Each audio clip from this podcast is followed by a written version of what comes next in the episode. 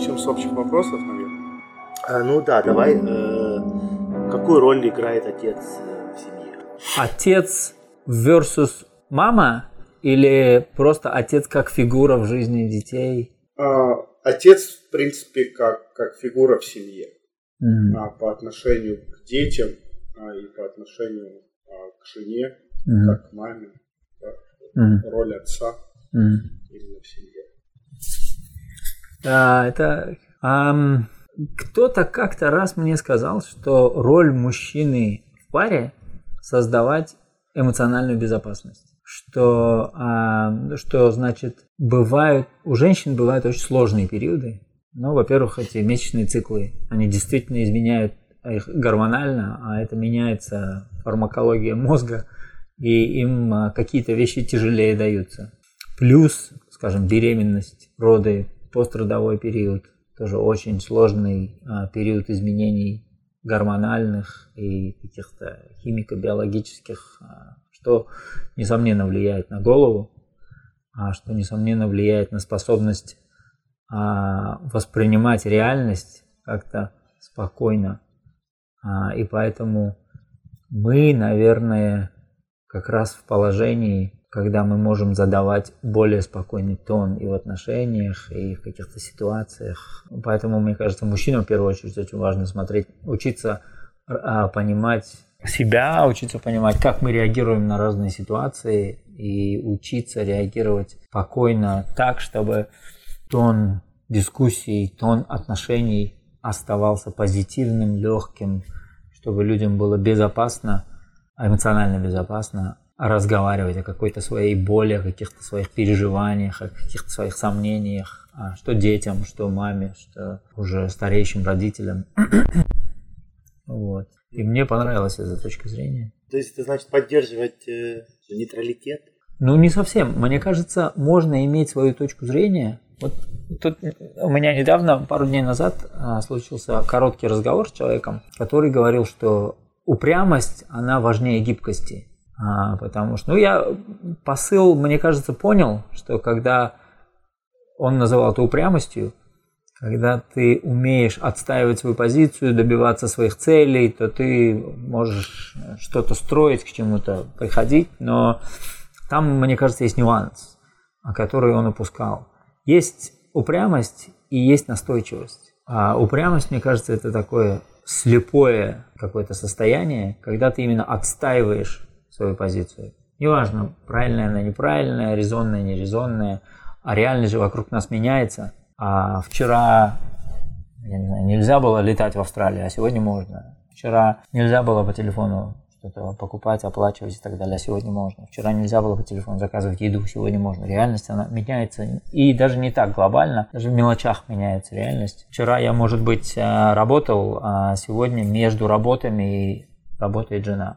Такое тоже бывает сплошь и рядом. И поэтому, мне кажется, гибкость важнее. Важно не отстаивать позицию, а аргументировать свою позицию уметь. И уметь прислушиваться к тому, что тебе говорит окружающий мир, и вовремя улавливать изменения этого внешнего мира и менять свою позицию, когда это конструктивно, когда это правильно, когда это надо сделать.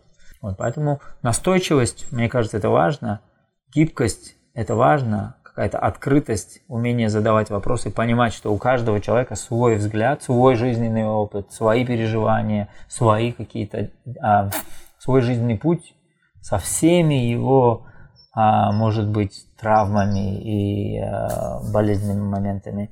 И поэтому каждый из нас на любую ситуацию смотрит ну, немного под другим углом. И принимать это во внимание, а при этом иметь свою позицию, мне кажется, вот это вот находить баланс, это не про нейтралитет, наверное, а про баланс уважения права каждого человека на то, чтобы иметь свой взгляд, свою позицию и понимание, что когда мы общаемся, когда мы не доказываем друг другу что-то, какую-то свою правоту, а наоборот говорим, о, а ты это так видишь, а почему? А вот как ты на это смотришь? Как ты ощущаешь вот эту ситуацию? Что ты там увидел, что а, дало тебе вот такой взгляд на эту вещь? А, интересно, я вот на это так смотрел. И друг у друга учиться. А для этого надо в первую очередь создать атмосферу а, ну, какого-то товарищества, наверное, какого-то доверия, открытости, без того, чтобы доказывать что-то кому-то. Ну, то есть не реагировать. Не агрессией реагировать, а любопытством. Наверное. На любую ситуацию, если учиться реагировать любопытством, а тогда можно избежать очень многих ссор, трений. А, и я лично верю в то, что можно даже войн избежать между странами, если на любую ситуацию реагировать любопытством, открытостью, вопросами, желанием понять точку зрения с другой стороны. Вот а, ты, ты упоминаешь и ты говоришь о том, что эмоциональное спокойствие, mm-hmm. оно открывает, дает возможность женщине открыться uh-huh. перед мужчиной и открыто говорить о каких-то тревожных вещах, да, или uh-huh. о всем, что ее интересует. И этап два это вот показывает любопытство к, к словам, которые, которые она говорит, а дает возможность иметь открытого диалога. Uh-huh. Но вот а, когда открытый диалог происходит, да, все-таки есть какие-то вещи, как решения принимаются. Uh-huh. И а, как себя вести, когда а, все равно твоя точка зрения, которую ты хочешь отстоять, отличается от, от точки зрения другого человека. другого человека. Это очень интересный вопрос. Это, это, причем этот вопрос не только в семьях а, всплывает, но и на работе тоже. А, какой у нас процесс принятия решений? И очень часто а, люди зацикливаются вот именно на состоянии отстоять свою позицию. А на самом деле, если задуматься, мы же не хотим принять свое решение. Мы хотим принять наиболее информированное решение. А если мы находимся в спокойном состоянии, сами с собой, если мы задумаемся в этот момент, а какое я хочу реш... при... принять решение? Ну, наверное, правильное решение я хотел бы принять. А что такое правильное? Наиболее информированное, которое закрывает какие-то риски, ну, хотя бы настолько, чтобы снять тревогу, потому что все риски мы закрыть не можем. А, какие-то ключевые закрывает, какие-то второстепенные закрывает, ну, настолько, чтобы снять тревогу. А, а когда нам кто-то другой начинает какую-то другую позицию озвучивать, во-первых, наверное, это про гигиену общения. Часто люди общаются не озвучиванием рисков или переживаний. Если мы, словно говоря, примем вот это решение, то здесь откроются вот такие риски. Или я вот переживаю за это или за то. А люди обычно говорят, нет, давай вот так сделаем. А это уже решение, и я не понимаю, почему ты хочешь так сделать. У тебя, видимо, есть какие-то внутренние а, риски, которые для тебя ключевые, для тебя более важные. Но ты их мне не озвучиваешь, ты сразу предлагаешь решение. А на что я могу только ответить тем, что нет, давай вот так сделаем. И у нас, начинается спор. Нет, давай так, нет, давай так, нет, давай так, нет, давай так. И тут каждый уже отстаивает свою позицию. И это не гигиеничное, мне кажется, проведение обсуждений. Нам же, в принципе, важно все риски выложить на стол, понять, чтобы понять друг друга еще риски переживания. Ты вот за это переживаешь. Ты переживаешь за то, чтобы было тепло, а я переживаю за, за то, чтобы было светло или мягко. А вот про мягко ты не подумала, ты подумала про тепло и светло, я подумал про мягкого. Да, теперь вот мы можем а, понять, какое решение закрыло бы эти риски в какой мере и какие из этих рисков ключевые. Вот если я думаю, чтобы было мягко важно, а ты думаешь, чтобы тепло было важно, мы можем обсудить, а почему, а как. А, ну, я думаю, что у нас маленькие дети, они будут падать, ударяться, а, поэтому мне важно, чтобы не было острых углов и было мягко. А, но тепло, оно не обязательно, чтобы было 23. 18 это уже достаточно, мне кажется. Но если мы будем немножко, нам там будет прохладно, можно пледом укрыться. Ну да, окей, резонно. Тогда давай так сделаем. Вот это уже более гигиеничное обсуждение. А, и тогда мы информируем себя и можем принять решение, может быть, не то, которое было у меня изначально, но решение, которое теперь наиболее информированное. Но тут вмешивается эго. А жена говорит, нет, давай так сделаем. Да ты чё, ёфта, я ж тут главный. Нет, мы сделаем так. Ничего ты не понимаешь. Э, вот я мужчина, значит, я разбираюсь и в артиллерии, и в инженерии, и в медицине, и в науке, и во всем. А ты ничего не понимаешь. Поэтому сиди, твое дело, сук. И начинается какая-то гонка вооружения. Мне кажется, это такой очень распространенный подход потому что изначально, особенно в кавказских и мусульманских странах, к женщинам относились так, да, что да вообще предмет интерьера. менее способны. И мужчине было все от, от, от принести поесть, до приготовить да. еды, да, да. принести денег, поменять лампочку, да, и там мужчина, мужчина мог и должен был делать все, а женщина должна была создавать уют в семье да, да, да. И, и готовить еду.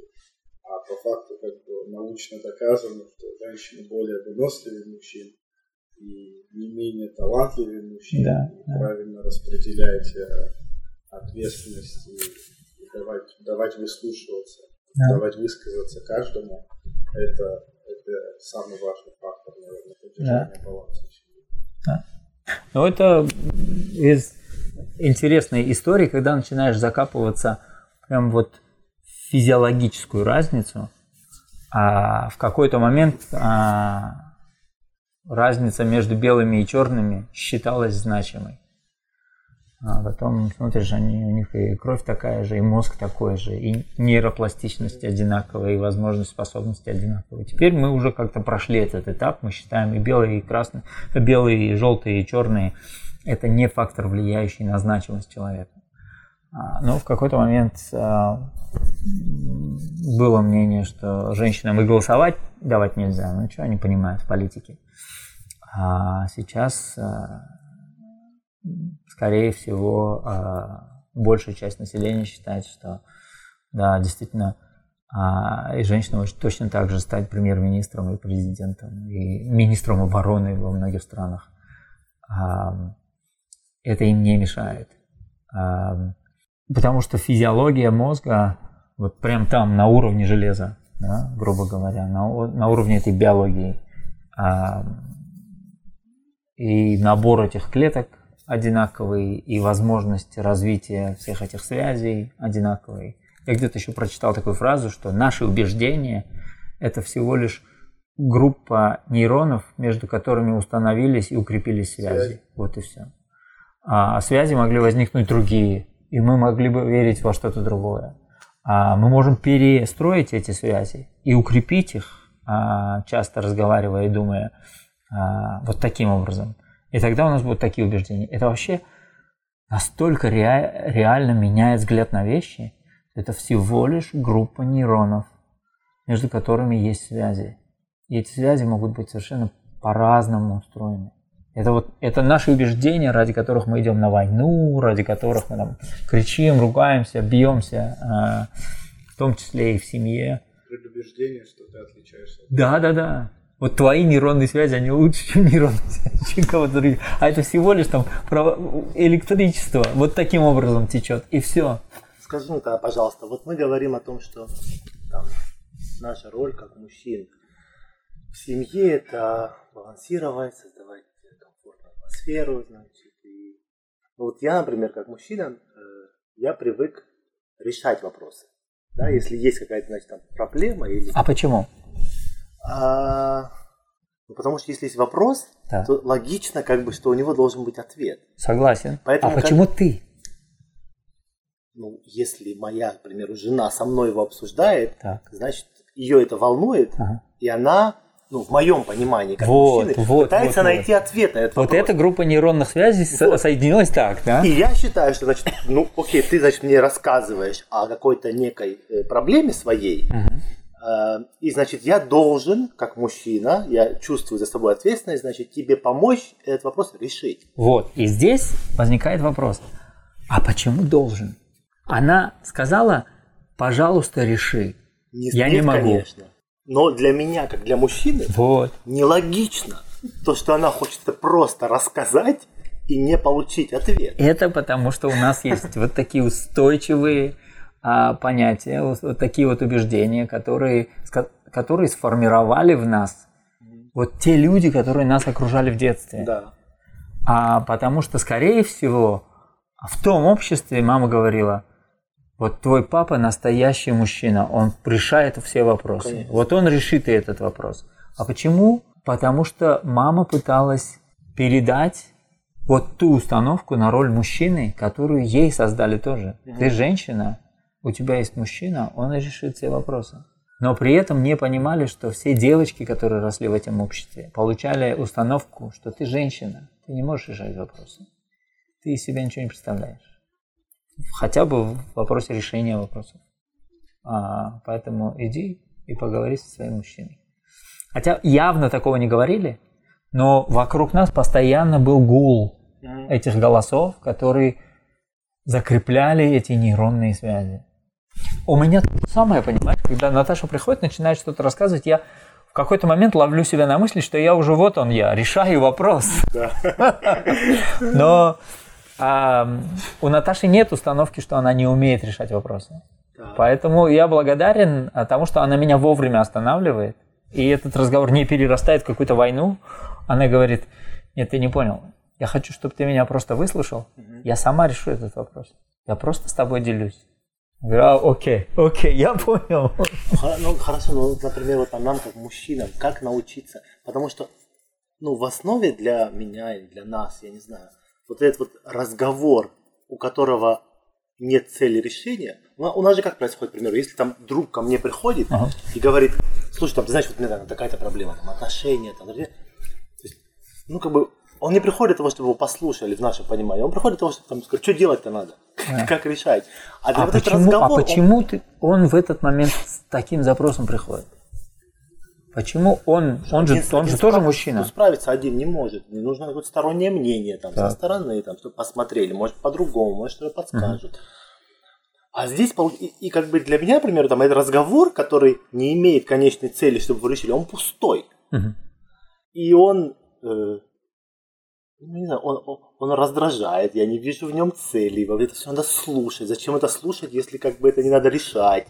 То есть вот как, например, с этим как быть? Я, наверное, потому что ты своей роли в этом разговоре не понимаешь, да? Вот. Может быть, да. Да. да. А, и вот э, здесь как раз-таки роль не человека, который решает проблему, важна, а важна, особенно для девочек маленьких, важна роль человека, который поможет девочке понять, что она в состоянии решать эти вопросы а роль мудрого человека, который задает вопросы.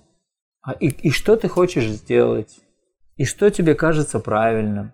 А что ты уже попробовала? А, и а, я так понял а, за свой профессиональный опыт, роль хорошего лидера, она заключается именно в этом. Чтобы люди, люди, которые приходят к тебе проблемами, не навешивали на тебя проблемы, а учились сами решать эти проблемы. У меня какая-то такая формула сложилась, что в первую очередь, когда человек ко мне приходит с проблемой, важно, чтобы человек понимал, а какую он проблему решает. Обычно человек приходит с какой-то кипой каких-то фактов, мнений, ощущений, переживаний, в котором нет какой-то структурности, и позадавать вопрос – а что это за проблема? А это вот это или то? А что это еще может быть? А как тебе кажется? Как ты об этом думаешь? А натолкнуть человека на то, чтобы он задумался, а какую проблему я вообще решаю, стоит ли ее решать или нет. Потом поспрашивать, ну окей, хорошо, вот ты такую проблему решаешь, а и, и какие у тебя варианты? А, вот такой вариант, такой вариант. Если мне кажется, что вот есть какой-то третий вариант, мне тут важно не подсказать его, а задуматься внутри, а почему мне такой вариант кажется более правильным? Там тоже, наверное, есть какие-то риски, которые я учел, а этот человек не учел. Ну, в данном случае, может быть, жена или дочь. А, ну, хорошо, а вот об этом ты подумала, об этом риске? Я тут слышу, что, возвращаясь к предыдущему разговору, вот ты хочешь так сделать, потому что это будет светло и тепло. А ты подумал о том, тебе важно, чтобы было мягко или нет? Нет, не важно. Почему не важно? А если вот такой риск или вот такой риск? А, окей, а, да, теперь я тебя понимаю. А, или теперь она меня услышала. А, а теперь что ты хочешь сделать? И вот а, есть такое понятие, а, я слышал это на английском языке, detachment. Угу. Наверное, не то, что отрешенности, но как-то вот отстраненности немножко. Говорят, что самое лучшее проявление эмпатии, когда мы учимся сначала отстраниться от проблемы, а этим мы создаем пространство для этого человека, которым он может сам эту проблему решить. И когда человек сам решает эту проблему, он может еще 10 таких проблем потом решить. И у него или у нее появляется уверенность в себе, что они умеют такие проблемы решать. А значит, они понимают что у них тоже есть роль человека, который умеет решать проблемы. Хуже всего, когда они приходят ко мне, я им решаю проблему, они уходят с ощущением, что папа решит, а я не смогу. Вот папа решит это всегда, а я не смогу. С одной стороны, логично, да, что надо научиться быть больше советником и выслушивать, нежели рваться и стараться решить проблему угу. самому. Я бы сказал вопросником, а не советником. Вопросником, да. Но здесь, э, но, есть такой, а, есть такой фактор, что когда супруга приходит, и это какой-то ее вопрос по работе, или это какой-то вопрос или какая-то проблема, uh какая-то жизненная ситуация, которая не относится к да. семье, в данной ситуации а, а, просто включить да, такого как бы вопросника, uh как ты говоришь, и задавать вопросы и дать ей вот а, свое пространство для да. а, а, самостоятельного принятия решений. Но когда это вопрос семейный, и когда это проблема семейная, где у тебя, как у мужа, есть ее решение напрямую будет зависеть твое благосостояние да, да, да. Вот здесь намного сложнее Конечно. быть отстраненным. Конечно. Риски больше. Риски больше. Здесь Страх выше.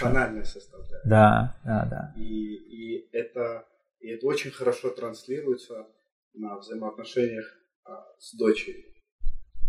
Потому что о дочке как-то больше безопасности, да, да, да. больше когда 16-летняя дочь приходит и говорит, я завтра переночую у подружки, у нее день рождения, ты понимаешь, что на день рождения 16-летней подружки придут 16-летние мальчишки. Или даже 17 или 18-летние мальчишки. И там а, будет тусовка со всеми вытекающими последствиями. И она хочет там переночевать. Включается страх только так.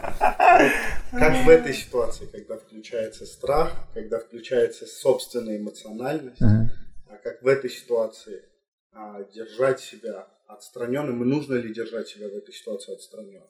Нужно ли также задавать вопросы и дать самостоятельно принять решение вот 16-летней дочери в этой ситуации? Или именно это, это другая ситуация, где нужно uh-huh. уже вмешаться и самому решить этот вопрос? Где вот эта грань, когда дочка или супруга сами принимают решение, uh-huh. а где муж должен вмешаться? Или он никогда не должен вмешиваться? Как это разграничивать? А ты знаешь, наверное, для меня это а, в первую очередь вопрос а, того, что здесь в первую очередь не только папа и дочь, здесь две личности человеческие. А, и мне кажется, это самое главное дать другой личности почувствовать, что ты веришь в эту личность, веришь в то, что она тоже может принимать а, верные решения, где-то подкинуть каких-то рисков, о которых стоит задуматься. А, ну, вы там будете пить а, алкоголь, а, пожалуйста, креп... а, когда ты пьешь крепкий алкоголь, а, ты очень быстро пьянеешь и теряешь способность а, твердо стоять на ногах, ясно мыслить. Поэтому, пожалуйста, если можно, ограничь себя легким чем-то. А когда ты пьешь алкоголь, но не пьешь при этом воду, а, ты сильнее пьянеешь. А, пожалуйста, помни об этом. Пожалуйста, береги себя. А, ну, просто какие-то такие, может быть, общие вещи. При этом не навязывая какую-то свою точку зрения, она туда пойдет, она все равно что-то сделает. Какие-то решения будет сама принимать. Важно, чтобы, что бы ни случилось, если ей плохо, она чувствовала эту безопасность мне позвонить. Хуже будет, если она побоится мне позвонить. Она побоится моего осуждения. И в этот момент, наверное, важнее ей сказать, ты знаешь, что бы ни случилось, даже если ты будешь а, совсем а, пьяна, если что-то там случится, мне важно, чтобы ты была в безопасности.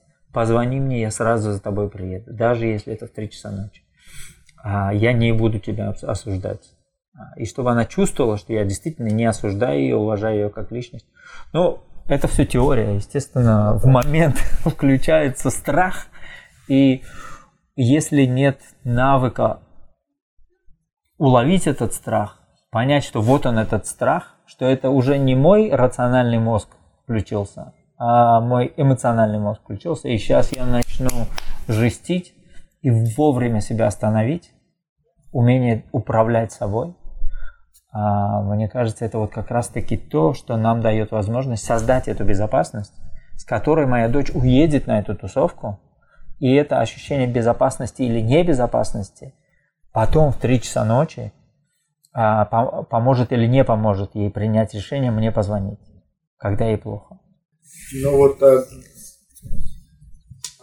давай безопасность дочери дает ей возможность быть другом с отцом и, может быть, э, а, она и позвонит, да, там, и возьмем гипотетическую ситуацию, где, где дочка позвонила на тусовке, да, и сказала, uh-huh. там, не знаю, у меня какая-то ситуация произошла, uh-huh. я слишком много выпил, меня yeah, yeah, yeah. ну, там, плохо себя чувствую, не знаю, что делать, yeah. да, и, а вот здесь второй этап она позвонила, и тут папа рвется принимать решение, говорить, а ну давай беги домой, или я сейчас приеду за тобой, там поедем к врачу, uh-huh. или это больше, опять же, включается человек-вопросник, как мы его уже называем, да, что, а как ты думаешь, может быть тебе лучше? Ну, а, в такой ситуации я, наверное, в первую очередь, опять же, та же самая личность может принимать свои решения. А если она мне позвонила, значит, а у нее есть какая-то тревога. А бросаться мне ей давать советы и принимать решения за нее означало бы, что я не верю в то, что она может принимать решения. А мы часто лезем с советами, а не а, предлагаем помощь. То есть лезем со своей помощью, а не предлагаем помощь. Сделай так, сделай так, а почему бы тебе не сделать так, это лезть с советами, лезть с помощью. Чем я тебе сейчас могу помочь? А это предложить свою помощь. И вот у меня была ситуация, когда мне 14-летняя Жасмина позвонила, сказала, с тусовки мне здесь плохо, а я совсем себя плохо чувствую. А, и когда я спросил, что мне сделать, она сказала, заберешь меня? Я сказал, конечно. Приехал, забрал. И а, я когда позвонил, долго звонил, долго не открывалась дверь, потом открыл какой-то 16 или 17-летний жлоб, доску пьяный, конечно же, я хотел взлезть и всех убить, чертовой матери. Но я попросил его вежливо позвать Джасмина, он пошел, а, пропал, потом я еще кого-то попросил. А, потому что ей же в эту тусовку потом еще раз возвращаться. Если приедет неадекватный папа, начнет а, жестить, а их осуждение переложится на нее и она совсем будет чувствовать себя не в своей тарелке, это уничтожит безопасность, в следующий раз она мне не позвонит. А папа, он э, для дочки шаблон будущего мужчины? То есть она его воспринимает как некий эталон или стандарт, или что-то, как некую фигуру, которую бы она, ну, либо осознанно она себе говорит о том, что я бы хотела вот видеть такие качества в своем мужчине, потому что она в этом росла, и папа как-то транслировал, или неосознанно это влияет на ее подсознание, и она в дальнейшем выбирает себе похожего, или не выбирает, да, это, это вопрос, который меня мучает постоянно. А, я не психолог, а, но вот из того, что я общался, читал на эту тему, это задает шаблон. Вот как ты говоришь, когда мне, ко мне кто-то приходит с проблемой, я чувствую, что я должен ее решить. Потому что я точно так же себя чувствую, потому что мне задали эту установку. Mm. Мне задавали установку, что если папа обещал, он сделает. Да. И у меня теперь тоже, даже когда иногда эти обещания сдерживать не стоит, ситуация изменилась, мне сложно позвонить, сказать, ты знаешь, эта ситуация изменилась, мне все еще это делать или нет? Потому что у меня в, в голове сидит голос матери, которая говорила, если папа обещал, он сделает. Я думаю, ну если я не сделаю, значит я не мужик. Но это голос матери. Мир шире, чем какой-то маленький набор голосов, который у нас постоянно в голове гудит, но тем не менее этот голос будет присутствовать. Я у меня был целый период в год или два, когда прям в жутком страхе находился, когда девочки были совсем маленькие, когда я думал, вот каждое мое слово формирует какой-то шаблон. Вот там в этой голове маленькой, невинной, каждый мой жест, каждый мой поступок, каждое мое слово откладывается, формирует какой-то шаблон. Это в какой-то момент меня чуть не парализовало. Я очень боялся, а как, как, как, как, как сделать-то? А сейчас я, наверное, пришел к тому, что важно понимать, что мы закладываем какие-то ключевые ценности. Вот даже несмотря на то, что у тебя в, голосе, э, в голове звучит этот голос, ты тем не менее, а, у тебя есть, видимо, ценность а, добра а, и принятия к своей семье, к своим близким. А, и с этими ценностями, руководствуясь этими ценностями, ты уже задаешься вопросами и эволюционируешь дальше своих шаблонов. Поэтому мы и разговариваем здесь сидим. Вот. И я просто надо верить, что наши дети, несмотря на какие-то шаблоны, тоже будут эволюционировать. Главное, чтобы они чувствовали, что у них есть право выбора, что у них есть право мнения и право собственных границ. То если они решили что-то сами решать, у них есть это право. Если они имеют какую-то точку зрения на что-то, они могут советоваться, они могут спрашивать чего-то мнения, но они имеют право сами решить, как поступить. И сами потом справляться с последствиями. Это их границы. Если вот если мы вырастим детей такими, тогда они смогут поменять свои какие-то шаблоны. Я не думаю, что я прям стопроцентная ролевая модель. Уверен, что а, неосознанно есть какие-то шаблоны, которые я там отложил, но при этом я хочу верить в то, что в какой-то момент они станут более осознанными, увидят эти шаблоны а, и как-то их поменяют.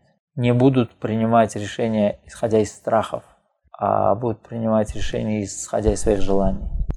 Хорошо, скажи мне, но когда, например, ты даешь, например, ребенку свободу э, и действуешь по принципу того, что есть ряд вопросов, которые они имеют право решать uh-huh. самостоятельно, и ты видишь, что та или иная проблема, она может причинить вред, ну, начиная от физического, uh-huh. заканчивая эмоциональным, моральным.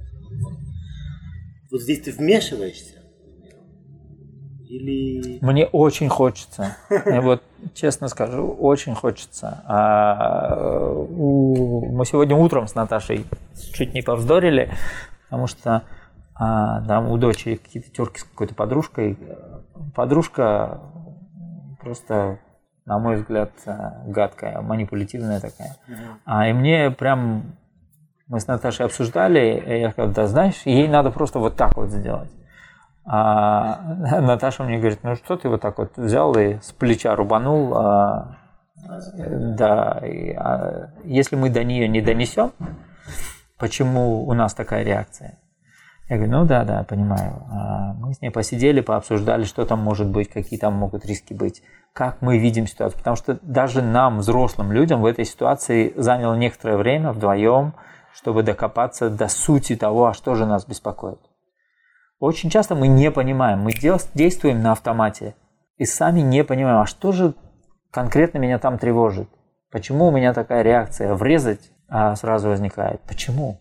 А и важно, чтобы вот это можно было до Лолы донести. Сказать, вот есть вот такие риски, вот так может быть, и так может быть. И при этом принять, что как бы мы этого не озвучили, она может принять решение все-таки сделать вот таким образом, как бы мы не хотели, чтобы она поступала. Она так поступит, она а, ошибется, может быть, а, будут какие-то последствия, и там уже я сделаю все, чтобы помочь ей справиться с этими последствиями. Но при этом иногда бывали случаи, а, и вот это часто меня останавливает, иногда бывали случаи, когда Жасмин или Лола говорили, я вот так хочу сделать, мне прям интуитивно все бушевало во мне, не стоит так делать. Вот, вот здесь вот, вот за это я переживаю. Вот так будет, вот так будет. Они шли, делали, и оказывалось нормально. А. Оказывалось даже, может быть, лучше, потому что я не принял во внимание какие-то факторы, которые вот в этом новом мире, их мире существуют. Угу. Мир-то меняется, меняется со страшной силой. За вот эти 10 лет, а, в течение которых существуют айфоны, мир поменялся настолько, и такси, и еду, и одежду, и вот все заказываем с телефона. Я всю свою работу делаю с телефона практически. А, и оплачиваю все с телефона, и заметки какие-то делаю на телефоне. Двери открываешь и инфо, да, информацию всю получаю с телефона. Реально, и всего за какие-то 10 лет мир начал переключаться. Их мир меняется с такой скоростью. Лол меня сейчас спрашивает, кем мне быть? Чем я буду заниматься, когда я вырасту? И я себе как представлю, 16. Вот ей еще 10 лет, до 25, там, до 26, когда человек реально начинает работать, о чем-то задумываться, о карьере, где-то что-то а, строить в нашем понимании. Да? Сейчас дети уже в 15 строят свои стартапы. То вот даже вот моя концепция того, что вот в 26 у тебя начнется, тоже неверная. Но при этом за, если взять последние 5-6 лет, а, сколько вот в технологиях, сколько новых ролей появилось. Там UX-дизайнеры какие-то, там, я не знаю, продукт-оунеры, дата-аналитики, биг-дата какие-то, ну, куча всяких профессий, совершенно новых, которых, может, 5-6 лет назад не было. Совершенно невозможно предсказать, что будет еще через 3 года. Через год что будет, невозможно предсказать. Такими темпами ускоряется вообще а, изменение мира. Поэтому как ей поступить в какой-то ситуации, уже вообще сложно сказать, как правильно. Мне, человеку, выросшему в 80-е, 90-е, это уже... Тем не менее, даже если ты а, уверен, что путь, который выбрала дочка, он, он неверный в твоем понимании, в твоем мировоззрении, ты уверен в том, что она сделает ошибку, uh-huh. по этому пути, но если она на нем настаивает, ты не будешь вмешиваться, не будешь запрещать ей разрешить. Это будет ее право, да. Это будет ее право. А, в теории это звучит правильно, но а, я с этой ситуацией не сталкивался, потому что у меня дочки пока два годика, и ты, наверное, тоже пока с этой ситуацией не сталкивался. Но а, что если, не знаю, дочка захотела переспать с каким-то мальчиком, и ты... Я уже сталкивался с этой ситуацией. Вот. А как, как у меня старшей дочери 21. Ну да, вот, да. Тоже ее право. Тоже ее Тоже ее право. Это ее тело, это решение ты не будешь в этот момент Я ей, я ей задал вопрос, два вопроса. Ты уверена? Помни о безопасности. А она тебе рассказала? Ну, я, она куда-то ехала а, в гости, а, там было понятно уже. И мы всегда, э, всегда, у каждого из нас точно возникнет ситуация, когда мы столкнемся с чем-то таким. А Жасмина, например, пришла ко мне а в 18 лет, сказала, я не пойду в институт. Я просто не буду дальше учиться, я буду работать. А я хочу записать в альбом, заниматься музыкой. А реакция ребенка, которого вырастили в Советском Союзе – который стал родителем теперь уже. Первый импульс был, как ты не пойдешь в институт, ты что, с ума сошла? Но я очень рад, что я подавил этот импульс. Ну, это твое право. Не хочешь в институт, не хочешь в институт. Она три года вот сейчас работала, набиралась жизненного опыта и профессионального опыта. И в этом году решила, я все-таки хочу поступить в консерваторию. Теперь я понимаю, где у меня не хватает каких-то навыков. Вот она через неделю начинает учиться в консерватории. Человек сам пришел к этому, значит, он это будет больше ценить. И вот тот жизненный опыт, который она приобрела за эти три года, он, наверное, тоже бесценный. Но поступать в институт через какое-то определенное количество времени после школы сложнее бывает, нежели чем сразу, потому что у тебя есть промежуток времени, у тебя голова перестает работать. А ты что чувствуешь? А если представь себе я твоя чувствую, дочь. А что, а вдруг не поступит? А что вот, вот. страх, да? Конечно, страх, вот, и да. вот у меня вот все эти слова, они звучат осознанно, да, да. А, теоретически правильно, да? Но я считаю, что осознанно, реально жить я начал, наверное, лет 35.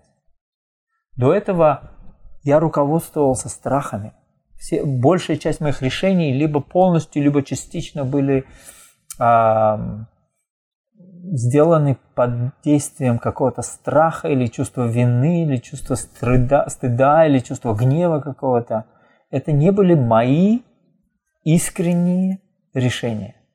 Это были решения какого-то собрания советов, в котором был голос моих родителей, голос их родителей, голос там дяди и тети, у классной руководительницы, вот этой группы людей, которые до сих пор у меня сидят в голове, и мой голос там был вообще самый тоненький, самый а, забитый где-то в углу.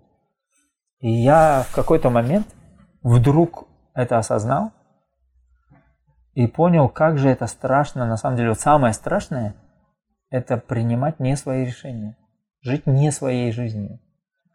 У меня прям четкая картинка вдруг нарисовалась, когда мне будет там 70, 80, 90, дай бог, 100 лет, я лежу перед смертью, прокручиваю жизнь и думаю, блин, какая бы у меня могла бы быть жизнь лучше, если бы я вот там вот, а, если бы вот там я, а, я не сделал так, как мне начальник приказал, или здесь не сделал так, как мне вот этот страх подсказал. И мне вдруг стало так неприятно от этой мысли. А, не поступит, страшно. Но, во-первых, может быть, поступит. А во-вторых, не поступив, прожив вот это вот а, сложное состояние, эту сложную эмоцию, она станет эмоционально более зрелой, более крепкой и, может быть, придет к чему-то еще более лучшему, еще более интересному. Вот тот же самый Airbnb начинался как компьютерная игра. И с этой точки зрения стартап провалился, сгорел, совершенно неудачным оказался. Да? Ну да.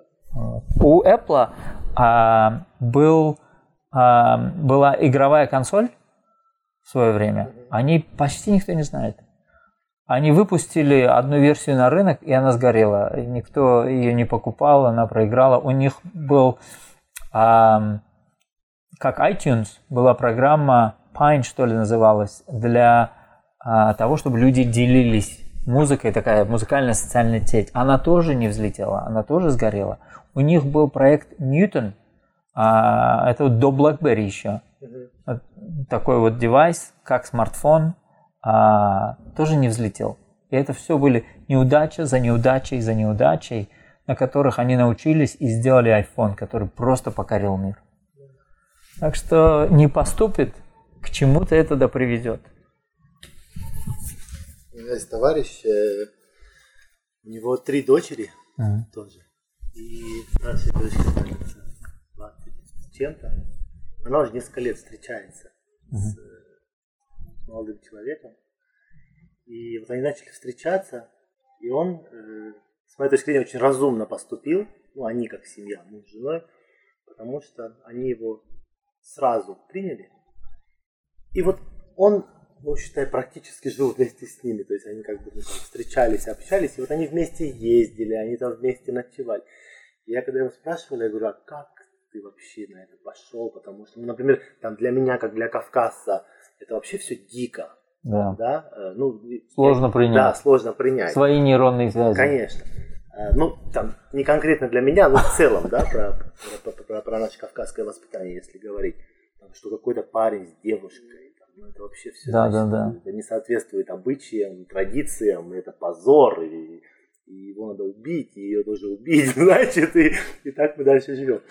А, я его спрашиваю, а как ты так? И он говорит, слушай, ну ты знаешь, эм, он говорит, мне, э, я в какой-то момент понял, что э, лучше, чтобы они были на виду здесь, я знал, что с ним Конечно. происходит, мне гораздо спокойнее, нежели чем э, она будет где-то, с кем-то, что, ничего Да, не понятно. мудрый человек. Да, и мы посидели на эту тему, говорили, это прям вот наглядно передо мной происходило, Да. это был такой живой пример. А я на все эти грабли наступил в свое время. Я как раз таки... Ну, за- запрещал? Да, запрещал, и эм, поэтому и отношения испортились. А, и я знаю, что дочь все равно делала. Она просто мне не говорила, говорила. со мной не делилась. А, и это нам серьезно испортило отношения. Но получается, что дочка все равно сделает все те же самые ошибки, Да, которые конечно. она бы сделала, Конечно. в зависимости от того, запрещает ей отец или Конечно. разрешает. Особенно Главное- если запрещает. А главное, чтобы, чтобы, чтобы папа был в этот момент рядом с дочкой. И я думаю, что если не занимать позицию разрешать, запрещать, потому что когда мы разрешаем или запрещаем, мы считаем, что мы больше личность, чем вот эта личность другая. Мы проявляем неуважение к личности, переходим границы.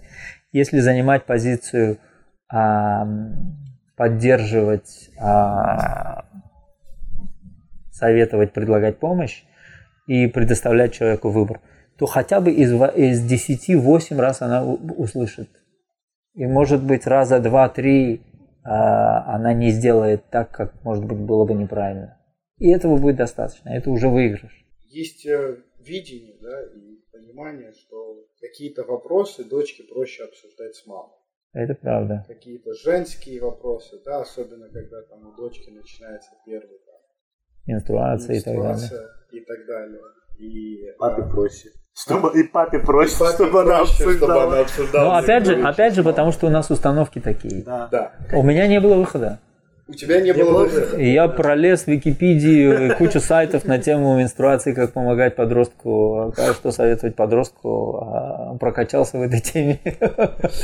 Но, по факту, и это оказалось окей. А насколько важна роль отца для дочери? Потому что, несмотря на то, что какие-то, да, у тебя не было выхода, у тебя mm-hmm. такая тяжелая жизненная ситуация была. Но если взять идеальную картину, где есть и мама, и папа, и папа не будет вмешиваться не потому, что он не хочет, а потому что мама, а потому что дочка изначально пойдет к маме с этим вопросом, потому что одинаковый mm-hmm. пол на, на животном уровне это а, инстинктивно проще обсуждать. А, тем не менее, насколько важна роль отца для дочери и, um... и насколько важно быть стопроцентно вовлеченным жизнь, вообще, в жизнь ребенка. Папе это надо вообще? И вообще нужно ли это, нужна ли эта вовлеченность для дочки в первую очередь? Или ей достаточно, чтобы только мама была полностью вовлечена? То есть... А, вот это очень интересный вопрос, потому что все исследования, которые мы с Наташей читали, а, говорят о том, что роль отца гораздо более значима, чем роль матери а, в жизни ребенка, особенно дочери. Формирование личности, уверенности в себе или неуверенности в себе, а каких-то какого-то уровня невротичности а, или отсутствия его, спокойствия и а, состояние какой-то легкости и радости зависит от того, насколько папа был вовлечен и какую роль он играл а, в жизни дочери. И я вот по мире вижу, что мы играем с ней в совершенно другие игры, а она более со мной, она более азартнее, гораздо больше готова рисковать, а, что-то пробовать в первый раз. А, общение у нас совершенно другое чем у нее с мамой. И э, мне кажется, если для меня важно, чтобы из моей дочери выросла сильная, уверенная, осознанная личность, ну, как бы я прислушиваюсь к этим исследованиям, стараюсь как можно чаще проводить с ней время, а, играть в игры, в которые она хочет, откидывать ей какие-то идеи, а, и при этом стараться не переходить эти границы. А ты говоришь, что она готова пробовать и рисковать. Почему это? Она себя чувствует больше защищенной? Или... А, не знаю. Не знаю, может быть, здесь присутствует какая-то ролевая модель. Может, потому что я готов больше рисков а, принимать. Мы с ней ездим на лыжах, например, в прошлом году мы с ней учились кататься. Сначала она боялась. Мы с ней посидели, поговорили. А я ей придумал такую историю, что страх это такой монстр, который сидит у нее в животе, обычно спит. Но когда происходит что-то, а, что для этого монстра новое, вот как сейчас попробовать кататься на лыжах, он просыпается и говорит, не делай этого, не надо, ты упадешь, тебе будет больно. Он не хочет, чтобы ты пробовала какие-то новые вещи. Но если ты хочешь сама попробовать эти новые вещи, в этот момент важно ему сказать, а давай я просто попробую, давай я вот один раз попробую. А попробовать, и когда у тебя получается, этот монстр засыпает, говорит, а, ну окей, это оказывается не страшно, и ложится спать дальше. А, но когда-то этот монстр тебя спасает тоже. Он говорит, вот здесь вот ты упадешь, вот здесь вот ты можешь за край выпасть, а, вот здесь ты можешь обжечься. А, поэтому прислушиваться к своим страхам, а, но при этом учиться их преодолевать, а, был главный урок этого разговора. И она через некоторое время а, сказала, ну окей, давай попробуем. И потом мы провели 3-4 дня, просто безудержно катаясь по горкам вдвоем. Ей очень понравилось. А, в то, в то время как, может быть, мама сказала бы, ну, ладно, давай не будем тебя заставлять, пойдем поиграем, построим снежную бабу или снежки поиграем, или горячий шоколад попьем. А потому что лыжи это не то, где Наташа, может быть, пыталась бы подвести миру к тому, чтобы она перешла какие-то, ну, открыла для себя новые какие-то а, границы, перешла какие-то границы комфорта свои. А они больше про чувства разговаривают, про эмоции какие-то разговаривают свои, в своей сфере, о своем. А какие-то такие физическое развитие, а, чаще здесь роль играю я. И мне кажется, через физическое развитие, через достижение каких-то вещей, которые ей казались недостижимыми или страшными, она учится понимать, что ей доступно очень многое, что она может добиться в жизни очень многого. Сегодня это будут лы- лыжи, завтра это будет свой стартап, послезавтра это будет, может, я не знаю, какая-нибудь миссия на Марс. Потому что физическое развитие, оно результат виден сразу. Да, да, конечно. И он придает уверенности. Конечно. Но вот а, то, же, то же самое. Но при этом ей надо преодолеть свою а, эмоциональную а, составляющую, преодолеть этот страх, преодолеть сомнения, преодолеть там какие-то внутренние барьеры, чтобы потом преодолеть какие-то физические барьеры. И она этому тоже учится в процессе. Получается, что все равно есть вот какая-то, вот как ты да, там, начали разговор с того, что ты сказал, а, разница между упрямостью и настойчивостью. Потому что каждый человек развивается, да, когда, как в английском говорят, push your limits. Да. Да, увеличивать свои границы, расширять их, Мгм. происходит развитие. Но когда взрослый, осознанный человек, ты сам это делаешь. А когда маленький ребенок, и, в принципе, ребенок, который всегда хочет оста- оставаться в своей зоне комфорта, Да. он сам себя не пропушит. Да. И несмотря на то, что а, а, ты стараешься быть от, от- отстраненным и Мгм. дать ей поле, чтобы она, дочка, сама принимала решения Да. в тех или иных ситуациях, а, ты все-таки со стороны подталкиваешь мягко ее а, расширять свои границы Да. и, и добиваться каких-то вещей и выводить ее из, из зоны комфорта, чтобы ребенок развивался. Да. Но мне кажется, сначала ребенку а, надо получить ощущение того, что это возможно, в принципе. Ам, очень многие люди живут в парадигме того, что вот мир, он вот так устроен, и мы в этом мире должны прожить свою жизнь как-то, ну, жениться, завести детей, а, купить дом, вырастить дерево, какую-то зарплату заработать. А, и не сильно а, об границе этого мира как-то шарахаться, а, жить в пределах разумного, в кавычках, и а, в пределах тех границ, которые нам устанавливают в детстве. А, и это очень узкий и скучный мир, мне кажется. А ведь эт- эти границы установили какие-то люди. Эти люди часто такие же, как мы, не намного умнее нас, а, и у них был свой какой-то контекст, а, свои какие-то соображения.